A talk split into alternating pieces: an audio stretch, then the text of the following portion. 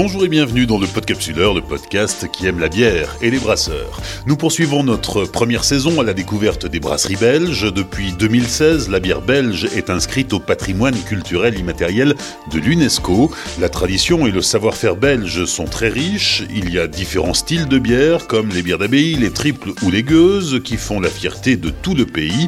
Et puis, nous l'avons vu à travers les différents épisodes, il y a une histoire brassicole très riche en Belgique, comme celle de la brasserie que nous découvrons aujourd'hui.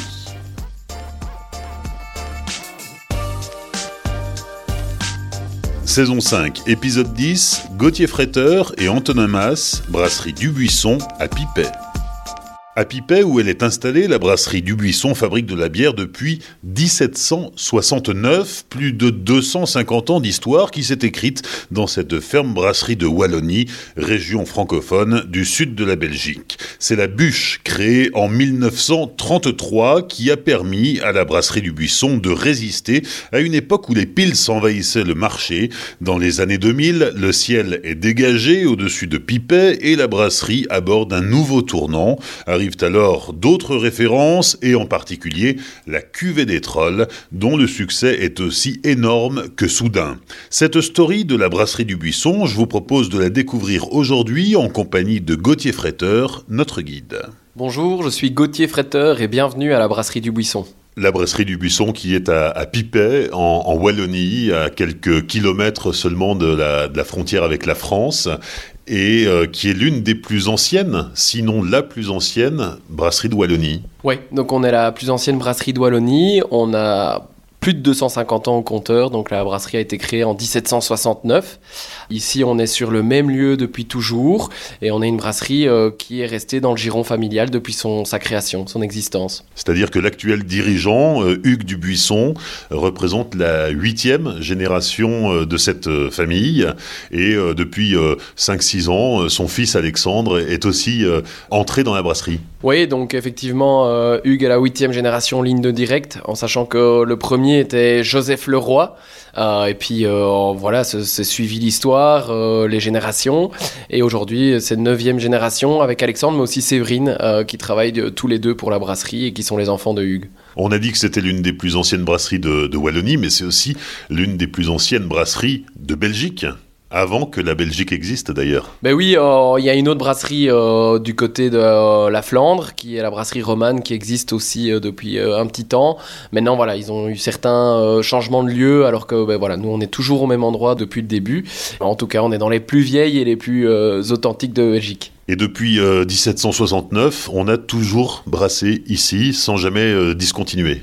Non, il y a évidemment eu des, aléas de l'histoire où euh, ça a été parfois un peu plus compliqué. Il ben, faut imaginer, on a vécu la Révolution française, euh, on a vécu aussi euh, ben, les deux guerres, et donc il a fallu parfois s'organiser. Il y a de chouettes anecdotes autour de tout ça. Maintenant, on n'a jamais arrêté de brasser, ce qui est, je pense, aussi un peu un fait d'armes par rapport à l'histoire de la brasserie. Si on reprend le fil de l'histoire, comment est-ce que la brasserie a évolué avec le temps? Forcément, il faut déjà savoir qu'à la base, on est une ferme brasserie. Donc, euh, une ferme brasserie, on a souvent dans, l'histoire l'impression que la bière est l'adage du moine, et en fait, pas du tout. Des fermes brasseries comme la nôtre, il y a 250 ans, il en existait plein. Parce que simplement, euh, l'eau potable euh, de manière courante n'existait pas. Et donc, la bière était en fait un produit parfois plus sûr que l'eau potable qu'on buvait par son processus d'ébullition. Mais voilà, c'était un petit peu le produit euh, qu'on buvait dans la vie de tous les jours. Et donc, euh, bah, cette ferme brasserie a évolué. Parfois, on était plus ferme, parfois plus brasserie. Ça a un peu euh, été en fonction des différentes générations qui se sont succédées. Et puis, on a cette ferme brasserie qui a vraiment évolué du côté brassicole et qui, vers 1930, a pris la dernière direction de son existence, entre guillemets, vers la brasserie, avec la création de la bière bûche, bûche beer, donc, qui s'est lancée à ce moment-là. C'est une histoire assez incroyable parce qu'en fait, dans les années 30, toutes les fermes brasseries sont amenées un petit peu à disparaître avec un, un raz-de-marée qui est amené par l'arrivée de la Pils. Donc pour produire de la Pils, il faut des installations de production assez coûteuses euh, pour pouvoir faire de la fermentation basse. Et donc euh, il y a beaucoup de fermes brasseries qui peuvent pas suivre d'un point de vue investissement. Nous, c'est notre cas, on ne sait pas suivre, mais par contre, le dirigeant à l'époque se dit ben, il me faut une autre bière qui va pouvoir aussi fonctionner. Il se dit ben, qu'est-ce qui fonctionne aussi dans le trends? Et il y avait un peu une tendance pour les bières anglaises. Et donc il s'est dit ok, je vais créer une bière euh, de spécialité belge, mais avec des caractéristiques anglaises. Et pour ça, il va aller chercher une levure dans les années 30, une levure spécifique pour produire sa bière, qu'il va appeler Bush Beer. Et en fait, Bush, c'est autre que la traduction anglaise de buisson. Donc, Bush Beer, c'est bière du buisson, quoi. C'est un petit peu là que tout a commencé, et c'est une bière qui va assez vite euh, euh, avoir du succès. On va participer notamment à un concours à Paris où elle va être connue. Euh, et puis voilà, elle va se développer et elle va devenir une référence jusqu'à devenir la référence de la brasserie qu'on va produire uniquement. Quoi. Donc ce sera notre seule et unique référence. Et puis arrive la huitième génération avec Hugues Dubuisson qui, euh, qui commence à s'investir dans la brasserie. Euh, il est ingénieur brassicole et euh, voilà, lui, son envie, c'est un petit peu de produire d'autres choses, de découvrir d'autres choses, mais aussi d'avoir une position stratégique au niveau de la brasserie qui soit un peu moins risquée que de se baser uniquement sur une bière à 12 degrés, même si elle marche très bien, il, faut pouvoir envisager d'autres choses. Et donc, à ce moment-là, c'est en 91 que, après une longue hégémonie de la bûche, si on peut le dire ainsi, il décide de, créer une nouvelle bière qui va appeler bûche de Noël. Alors c'est toujours de la bûche, euh, c'est une bière qui est saisonnière, qui existe toujours aujourd'hui, qui est, je pense quand même, euh, on peut le dire, dans les références des, bières de Noël. Et donc euh, voilà, c'est une bière un peu plus brune, avec un côté caramélisé qui répond aux attentes qu'on a sur une bière de fête. ça fait vraiment partie de l'ADN de, ce produit. Le reste va se développer petit à petit. On va avoir la bûche blonde aussi qui va rejoindre la gamme bûche, donc une bière triple à, à 10,5. Aujourd'hui son nom c'est la bûche triple. Et puis on a une expérimentation au niveau de la, bûche toujours et au niveau de la marque, euh, où euh, ben, voilà, on est conscient aussi que des degrés d'alcool élevés, il faut pouvoir peut-être tenter d'autres choses. Et donc on tente une bûche à 7 degrés. Donc cette bûche va s'appeler la bûche 7. Concrètement, ça va être un flop. Ce produit, en fait, euh, les, consommateurs de bûche ne le reconnaissent pas parce que c'est une bière légère, elle s'appelle bûche, enfin, il y a un truc qui va pas là-dedans.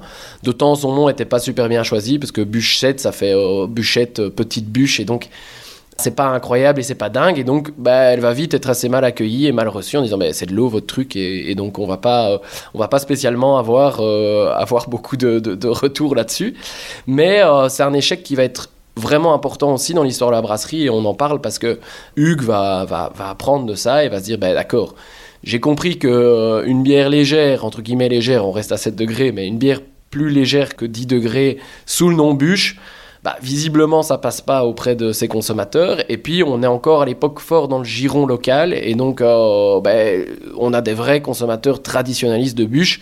Et donc il faut peut-être un peu aller chercher autre chose pour la brasserie du Buisson. On arrive à, l'an 2000, changement de millénaire, en soi c'est déjà un événement, mais c'est aussi euh, à partir de là que la brasserie du Buisson va amorcer un, vrai virage parce que euh, création de, nouvelles recettes, diversification de la gamme à la bûche, qui est euh, la bière traditionnelle de la brasserie du Buisson, euh, vient s'ajouter euh, une nouvelle référence, c'est la cuvée des trolls il y a vraiment cette volonté de pouvoir se euh, diversifier au niveau de la gamme.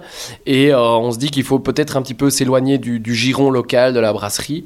Et donc euh, ben, Hugues a l'idée de cette nouvelle bière à, 7 degrés. Il lui cherche un, nom qui sera la cuvée des trolls.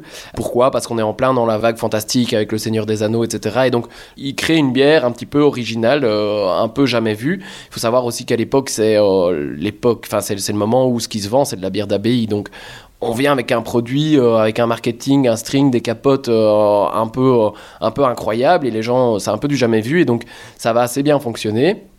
Mais dans, dans, ce lancement, ce qui est intéressant aussi, c'est la manière dont il décide de le faire.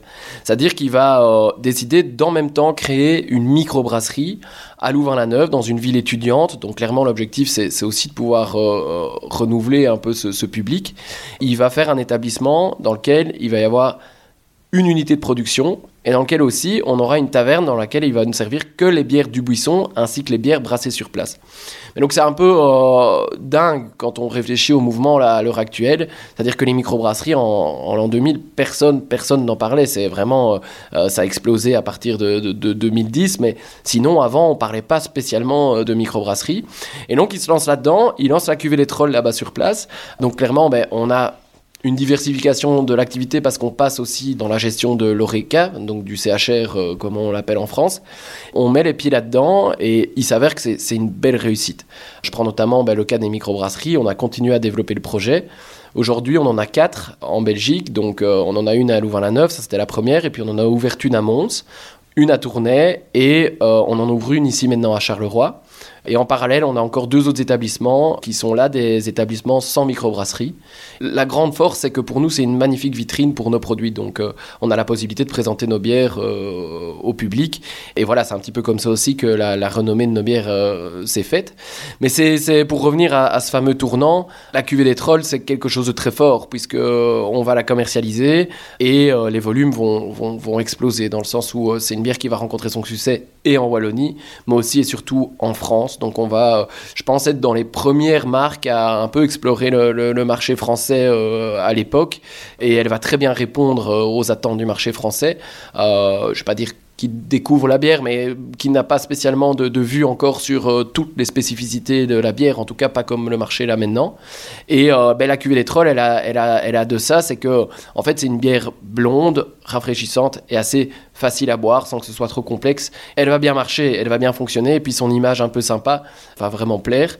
On va avoir vraiment une explosion des volumes jusqu'en fait à avoir euh, une multiplication des volumes par 5 en 20 ans.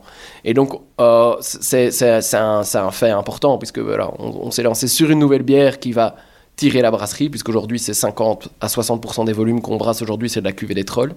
Et puis, on va diversifier la gamme, donc on ouvre la porte à, d'autres références et on ouvre euh, d'autres références que la bûche, j'entends par là.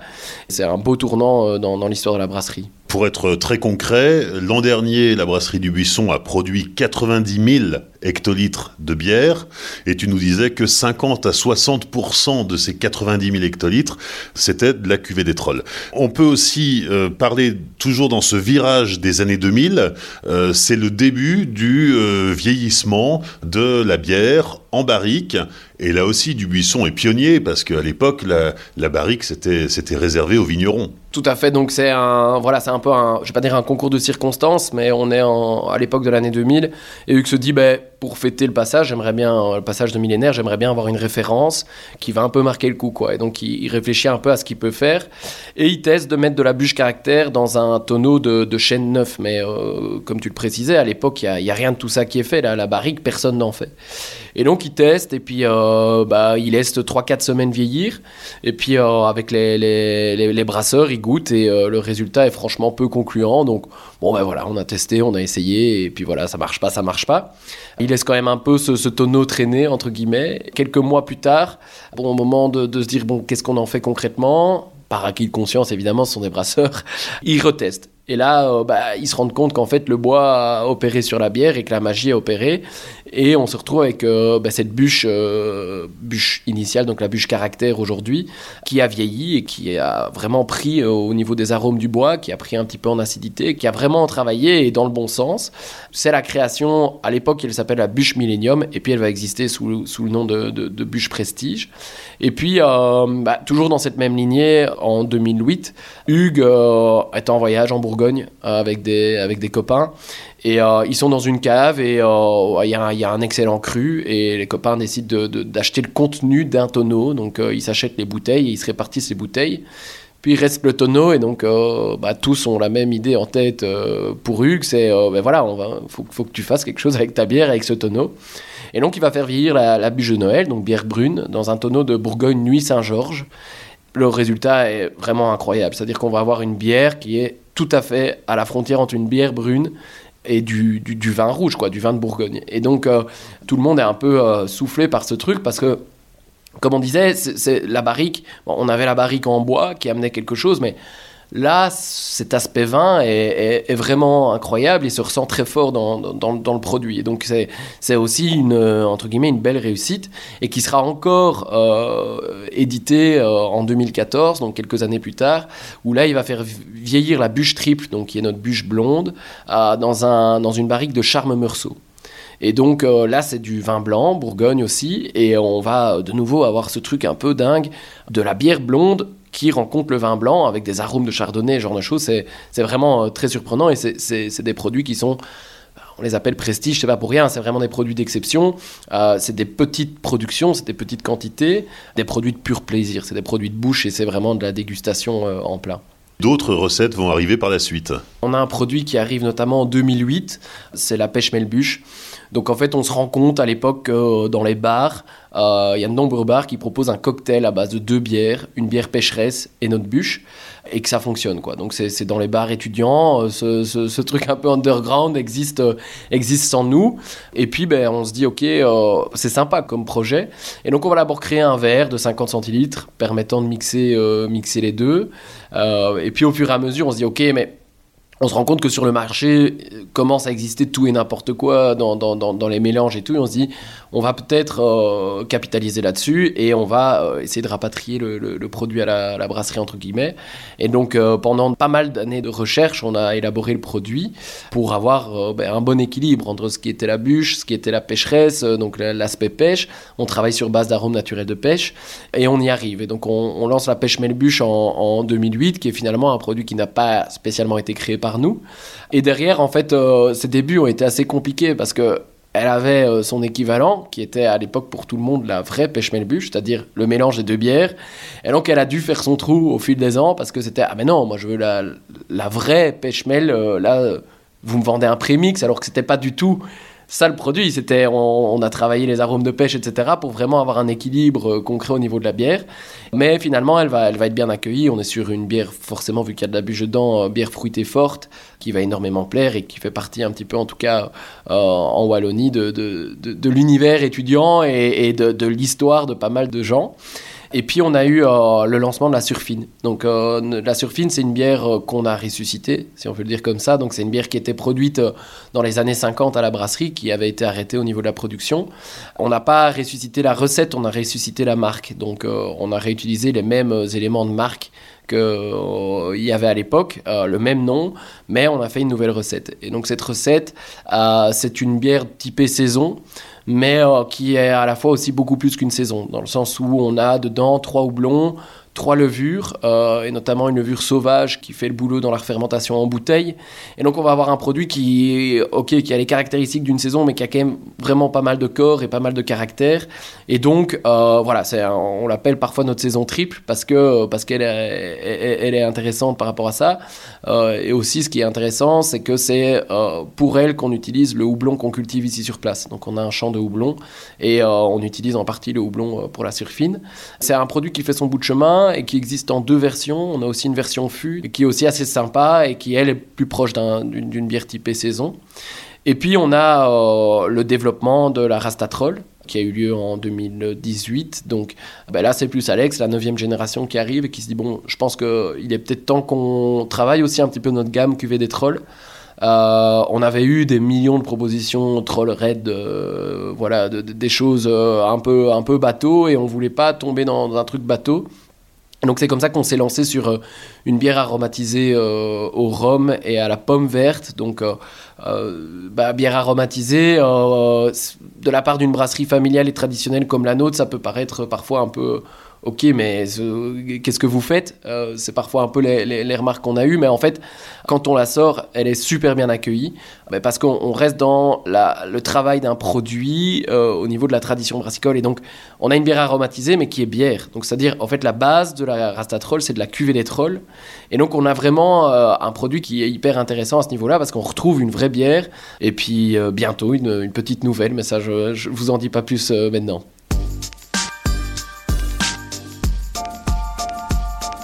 Gauthier, on débute notre visite de la brasserie euh, par l'ancienne salle de brassage qui a été en service jusqu'en 2013, euh, donc c'était hier, hein, euh, des anciennes cuves en cuivre comme on les faisait à l'époque et elles témoignent de l'histoire de cette brasserie du Buisson. Ah oui, effectivement, on a, on a cette, salle de brassage qui est absolument incroyable où on est sur bah, une, presse filtre des, cuves qui sont encore en cuivre et effectivement on, l'a maintenu ici sur le site de la brasserie parce que pour nous ça fait partie de l'histoire. Euh, bah, il faut bien s'imaginer que jusqu'en 2013 elle a brassé jusqu'à 50 000 hectos. Euh, elle a été, elle a été euh, brave jusqu'au bout, mais c'est une micro, enfin c'est une brasserie qui a été euh, conçue dans les années 50, 1950, et donc voilà, il, était temps pour nous de, de, de, changer, de passer sur du, du matériel bah, plus écologique et aussi voilà plus performant. Et donc voilà, on, a changé, mais tout ça fait aussi suite au, tournant qu'on a vécu dans les années 2000 avec l'explosion de, de, nos volumes, avec une multiplication par 5 de ceci, et donc bah, celle-ci ne, ne savait plus suivre quoi. Mais donc la, différence est assez saisissante quand on voit la brasserie actuelle et, celle, celle qui a fait quand même 60 ans d'histoire de, la brasserie, celle qui a vu finalement la bûche se développer. Et puis ben, pour nous, c'est un patrimoine, que ce soit un patrimoine pour nous, mais aussi je veux dire pour, pour l'histoire brassicole belge, puisque voilà, ce sont, ce sont des installations et ça reste, ça reste intéressant de pouvoir se dire, ok, on sait la bière là-dessus avant. Quoi.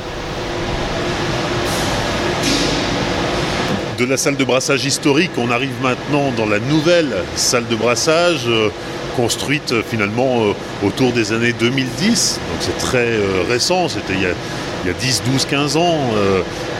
alors là, plus de cuivre, on passe en tout inox, une salle de brassage complètement moderne. Oui, donc on a effectivement dû, dû, y passer, entre guillemets, dans le sens où ben, l'ancienne salle commençait à avoir de l'âge avec ses 60 ans. Euh, et donc on est passé sur euh, ben, un tout nouveau système euh, qui effectivement ben, permet, d'avoir un bien meilleur contrôle de la qualité de nos produits, mais aussi qui nous permet de faire de gros efforts écologiques. Donc si je dois faire à titre comparatif, avant on utilisait 10 litres d'eau pour produire un litre de bière. avec notre nouveau système, on est passé à 5 litres d'eau pour un litre de bière. Ce n'est pas les seules choses, entre guillemets, d'un point de vue écologique qu'on récupère. Euh, on récupère notamment la chaleur de la, cuve d'ébullition. Euh, on transforme cette chaleur pour euh, chauffer tous les bureaux de la brasserie. Et puis ben, on a aussi au niveau des matières premières de la réutilisation, c'est-à-dire qu'au niveau de notre, notre cuve filtre, on fait trois rinçages.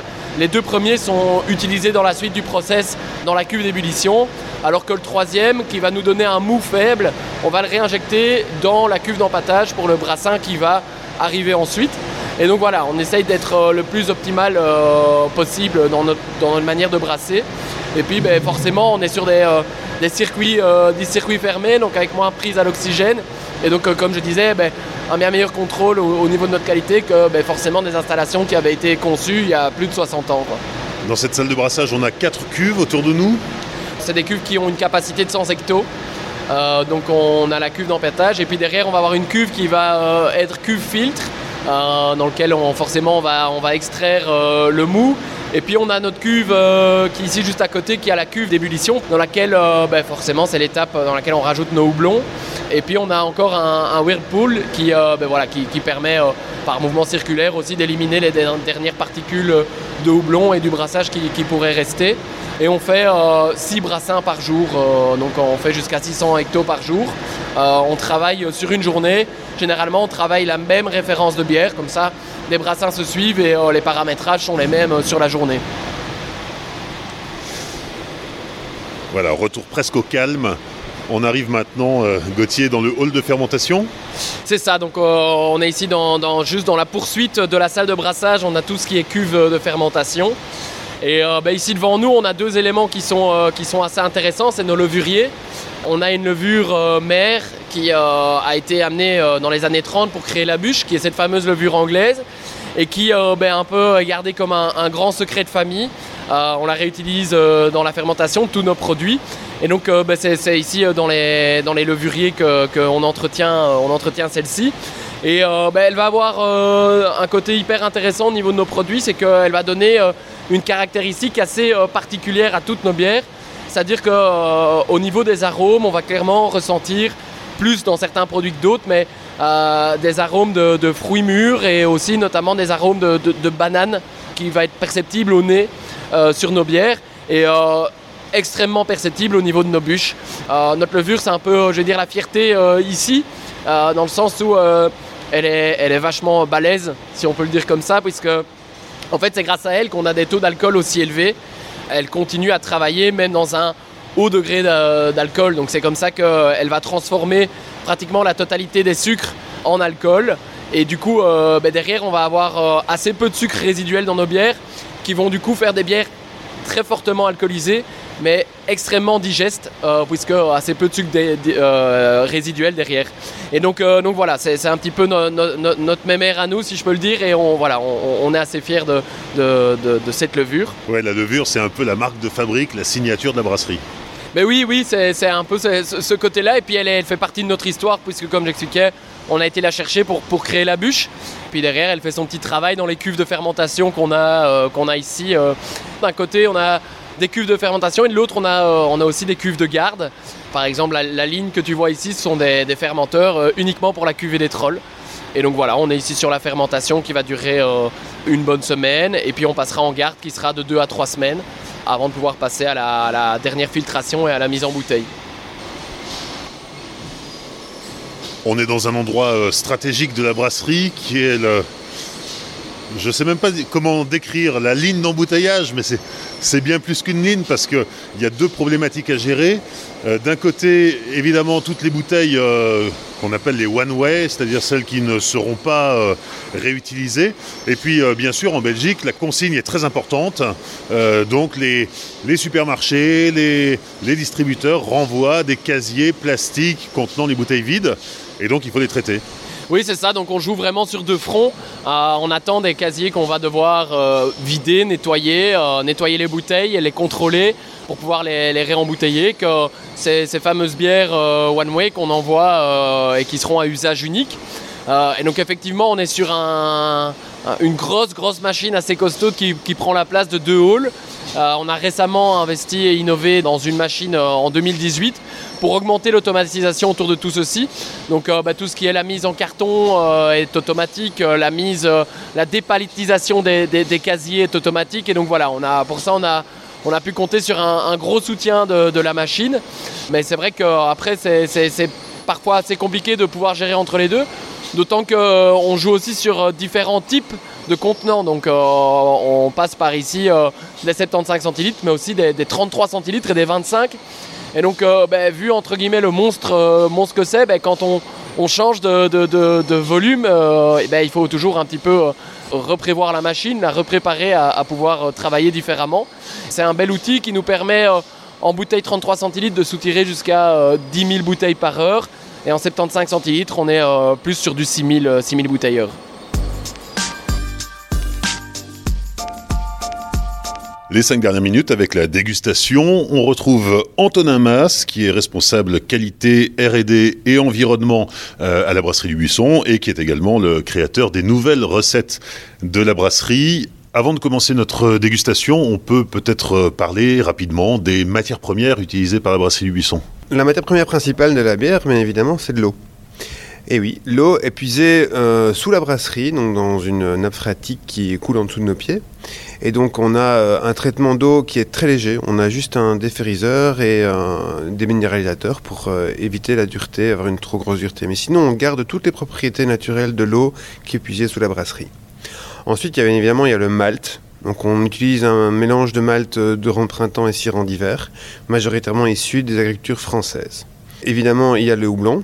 Donc dans le houblon, on utilise plusieurs variétés, majoritairement des variétés anglaises du, du fait que historiquement la brasserie utilisait des houblons anglais pour la bûche.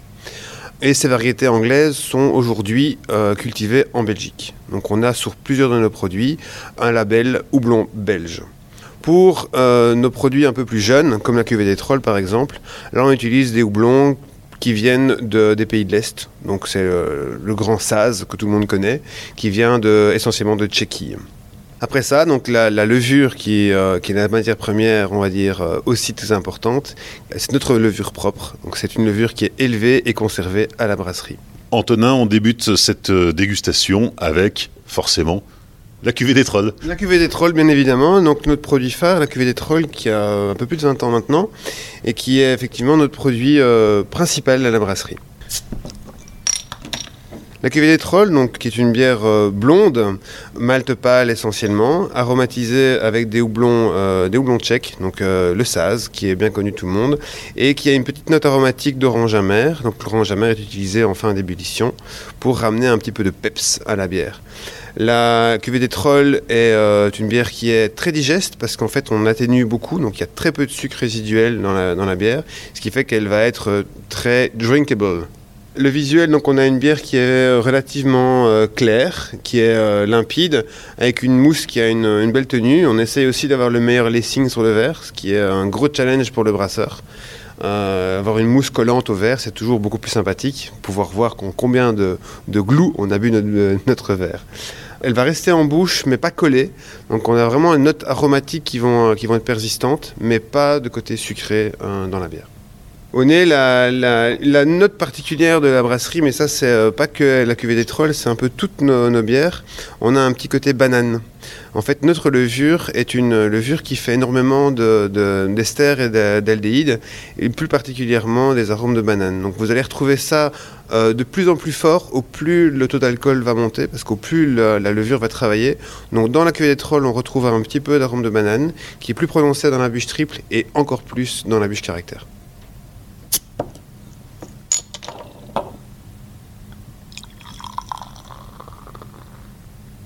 Deuxième dégustation avec euh, une autre référence emblématique de la brasserie du Buisson, c'est la bûche caractère.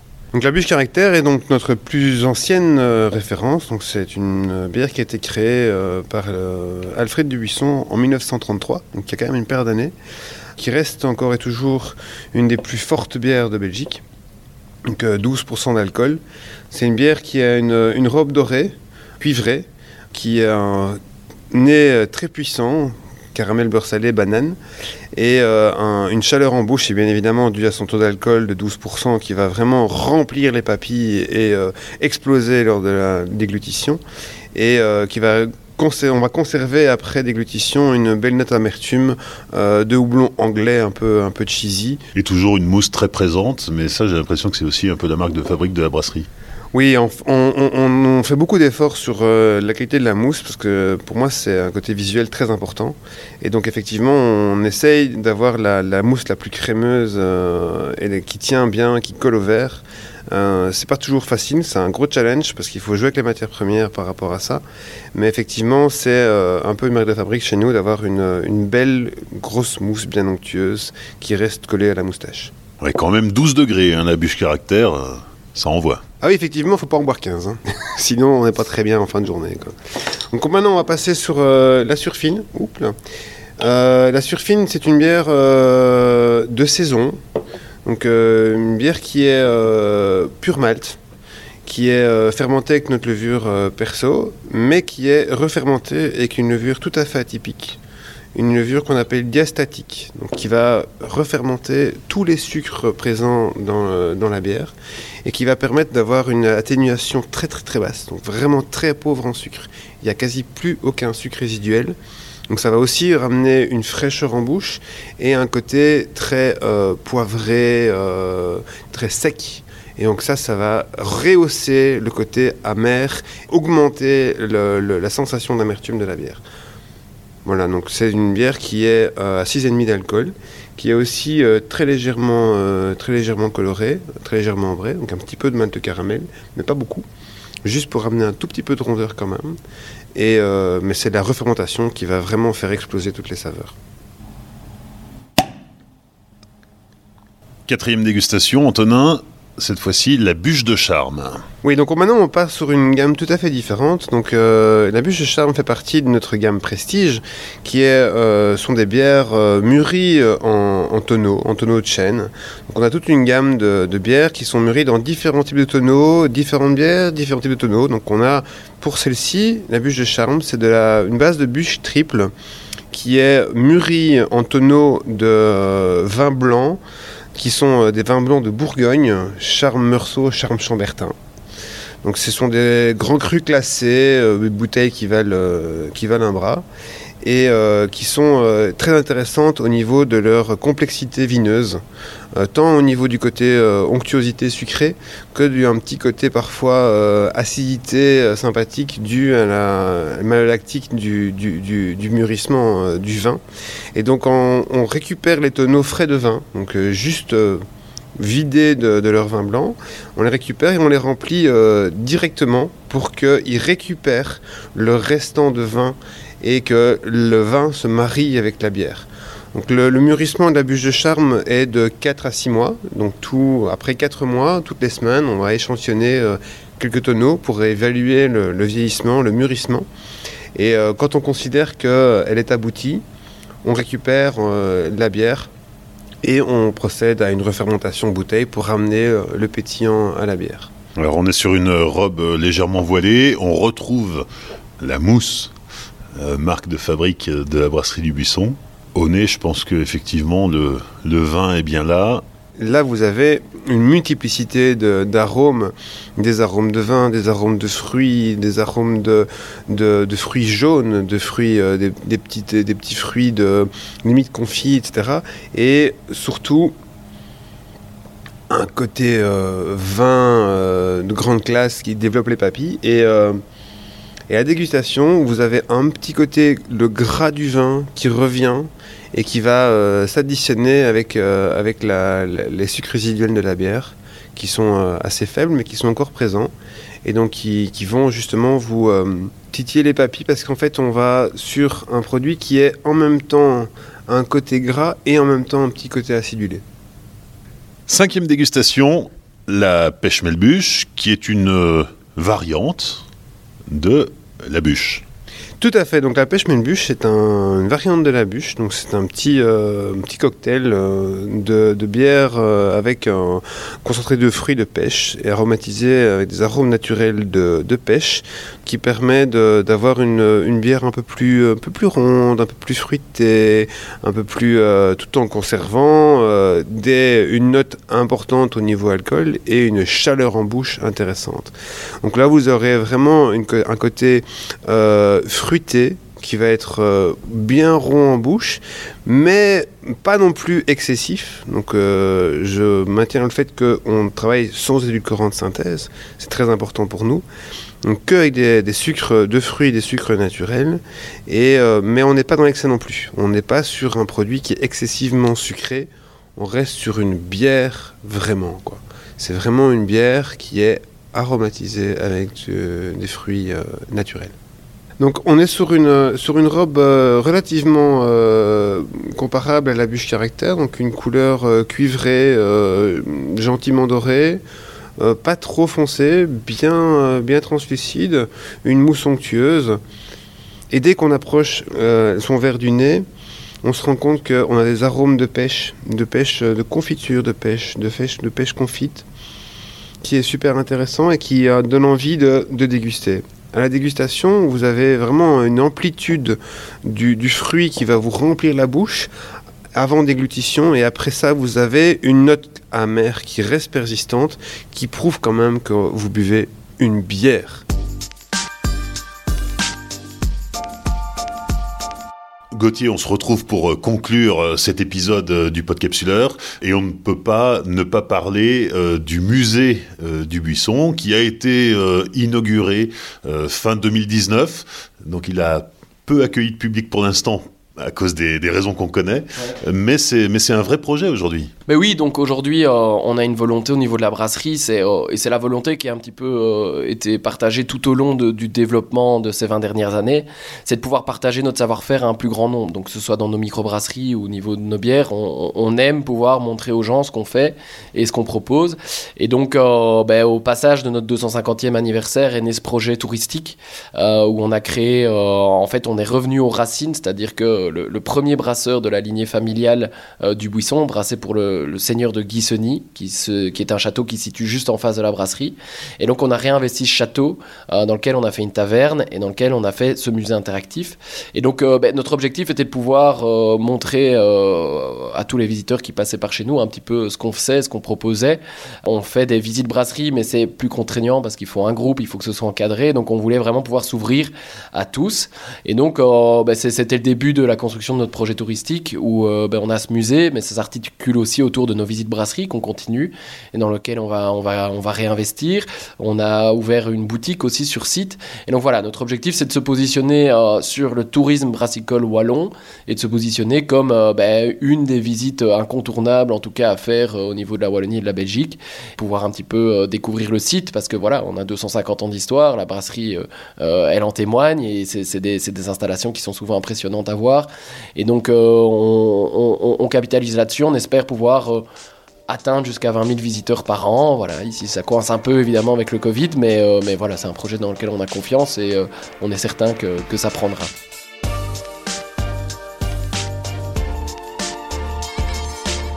Merci à Gauthier Fretteur et Antonin Mas pour leur accueil lors de l'enregistrement de cet épisode. Sur les réseaux sociaux du Podcapsuleur, Facebook, Twitter et Instagram, vous pourrez découvrir la brasserie du Buisson en images. Pensez à partager cet épisode autour de vous. Merci de laisser un commentaire et 5 étoiles sur Apple Podcast, un petit commentaire aussi sur Spotify.